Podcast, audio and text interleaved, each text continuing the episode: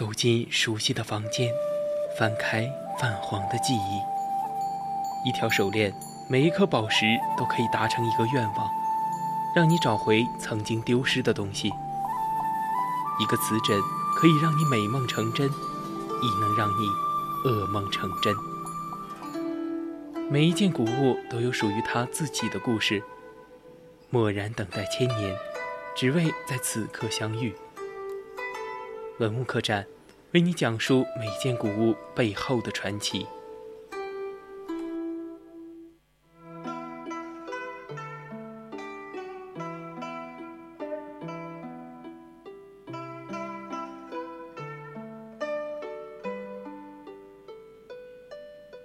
青春调频与您共享，亲爱的听众朋友们，晚上好！您现在收听到的是 FM 一零零四川宜宾学院校园之声 VOC 广播电台。我是主播任一航。今天的文物客栈给大家介绍的文物就是东汉铜奔马。如果你想要知道它背后的故事的话，那就请锁定我们的节目。稍后呢，我将为大家详细讲解。如果你想和我们互动，也可以拨打我们的热线电话零八三幺三五三零九六幺，同样也可以加入我们的 QQ 听友四群二七五幺三幺二九八。同时，也可以在新浪微博上 @VOC 广播电台。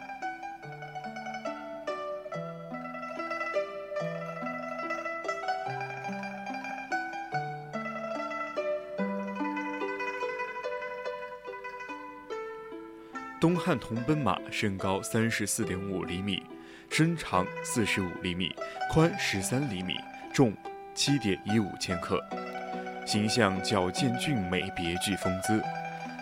马昂首嘶鸣，躯干壮实而四肢修长，腿踢轻剑，三足腾空，飞驰向前，一足踏飞燕。东汉铜奔马在一九八三年十月被国家旅游局确定为中国旅游标志，一九八六年被定为国宝级文物。二零零二年一月被列入首批禁止出国展览文物目录。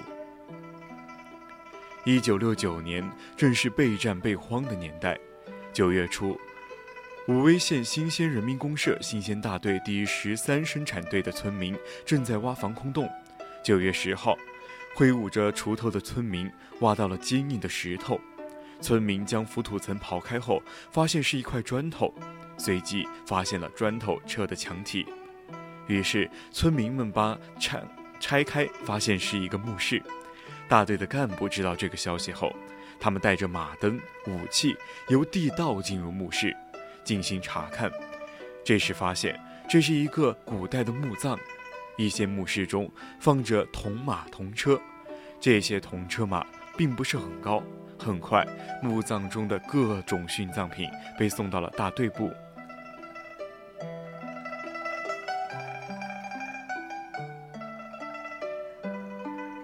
当时发现墓内有铜车马和其他文物，就让生产队的会计负责，用麻袋将这批文物搬运到生产队的库房保管。对干部们还列出了一个入库文物清单。尽管如此，村民们还是采取了封锁消息的做法。尽管强调保密，但消息还是传到了公社里。新鲜公社书记对此非常的重视，他以视察防空洞为由，来到了生产队，提出了一个明确的说法：出土的古文物不能变卖，更不能毁坏，要交给上级政府反映。至此，这个消息才被上报。擂台汉墓出土铜马、铜马车武士一丈俑和一件罕见的铜奔马。在甘肃省以往的考古发掘中实属少见，说明这是一座非常重要的墓葬。后来，武威的文物工作者党寿山先生亲自用架子车将文物搬运到了武威文庙大殿，保管起来。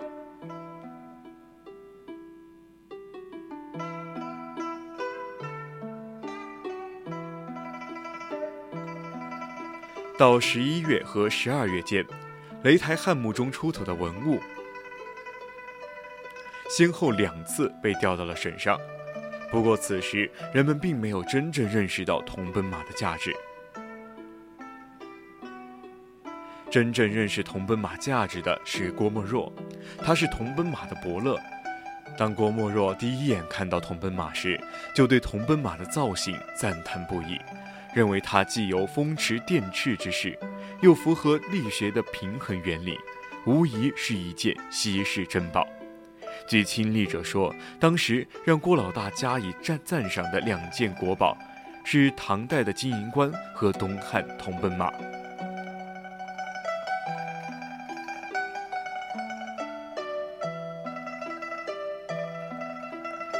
并且说，这两件拿到北京可以引起轰动，你们好好宣传，我回去也给你们宣传宣传。后来，铜奔马在北京的展览上才一鸣惊人。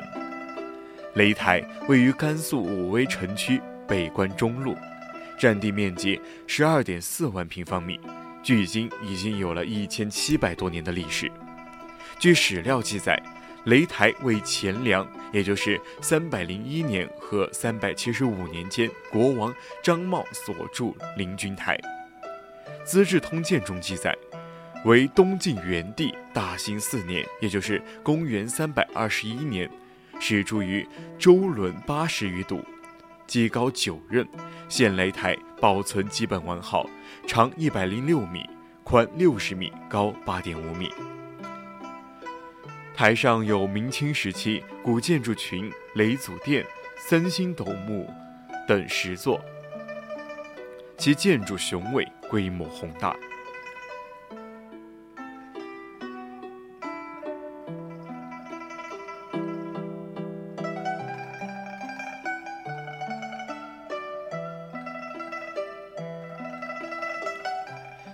一九六九年，在擂台下面发现一处东汉晚期，也就是一百八十六年到二百一十九年的大型砖石墓葬。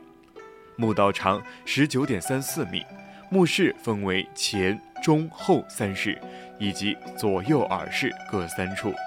出土有金银铜铁玉骨石陶器等文物二百三十一件。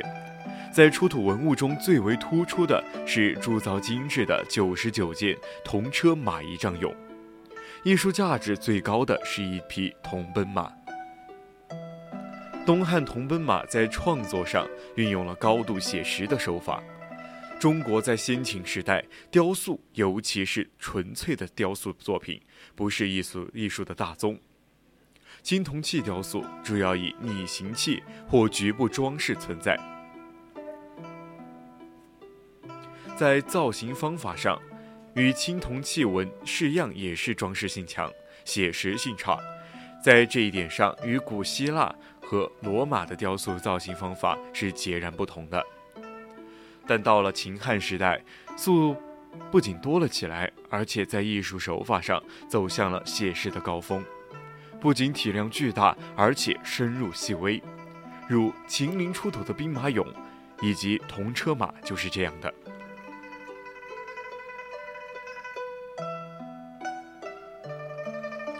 汉代雕塑虽然不如秦代的高大与细致，但仍然保持了相当的写实性。相比秦代雕塑的静穆，都更多了一些运动感。东汉铜奔马也是如此，比例均匀，造型精准。虽然没有过多的细节的刻画，却概括性的传达出了其基本体型及动势。关于此马的名称。历来众多专家从不同的角度为之命名，最后将其定名为东汉铜奔马。这是被认可的名称。除此之外，还有马踏龙雀、飞燕流、紫燕流、天马、马神天似马踏飞燕等说法。对于一件艺术品的命名有着这么多的说法，这在艺术史中绝无仅有。可见其在艺术史上的巨大影响力。这些不同的说法的分歧点在于马踏之鸟的种类。此外，还有一种折中的说法——铜奔马。这种定名很平实，不会有任何的失误，但也避免了对鸟的底座的本身属性的认定。通过以上的分析，可以肯定的是，在马足下加鸟形底座的做法是其雕塑的一种创新。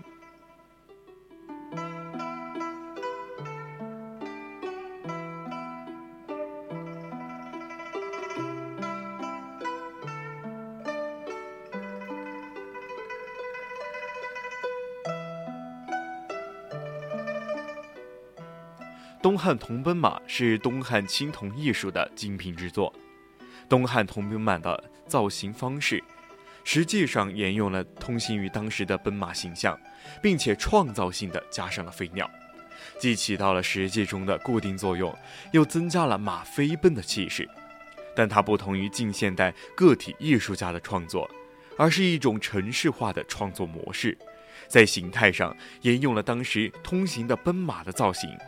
并且在马足下加上了鸟形物以支撑稳定，这是一种创造。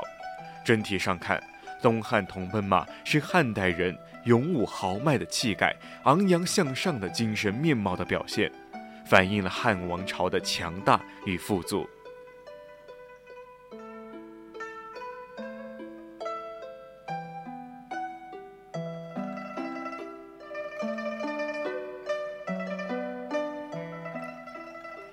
东汉铜奔马是在汉代社会商马习俗的影响下产生的具有重要价值的青铜工艺品。马是汉代社会的重要工具，军事装备和农业生产处理。汉朝的政府给马立了口籍，武帝作天马歌，马在各种场合被神化和颂扬。汉代社会盛行车马名器随葬。是马为财富的象征。汉代的车马出行仪仗队和出行图在墓葬的壁画和画像石、画像砖上是常见的题材。铜奔马别具一格，与其他的车马相互衬托，体现了墓葬随葬名器的普遍性和特殊性的统一。汉代开拓疆域，通西域，设河西四郡。马发挥了独特的作用。根据《河西汉简》的记载，马被广泛的运用于交通驿站、长城防御、军事行动、民族和亲等方面。史料记载，汉武帝曾三次派人到西域求乌孙马。马在汉代可谓是战功赫赫，功绩显著。时间过得很快，现在已经是北京时间的二十一点二十九分了。今天的文物客栈已经接近尾声了，下半段呢是探索之旅，更多精彩内容敬请锁定青春调频。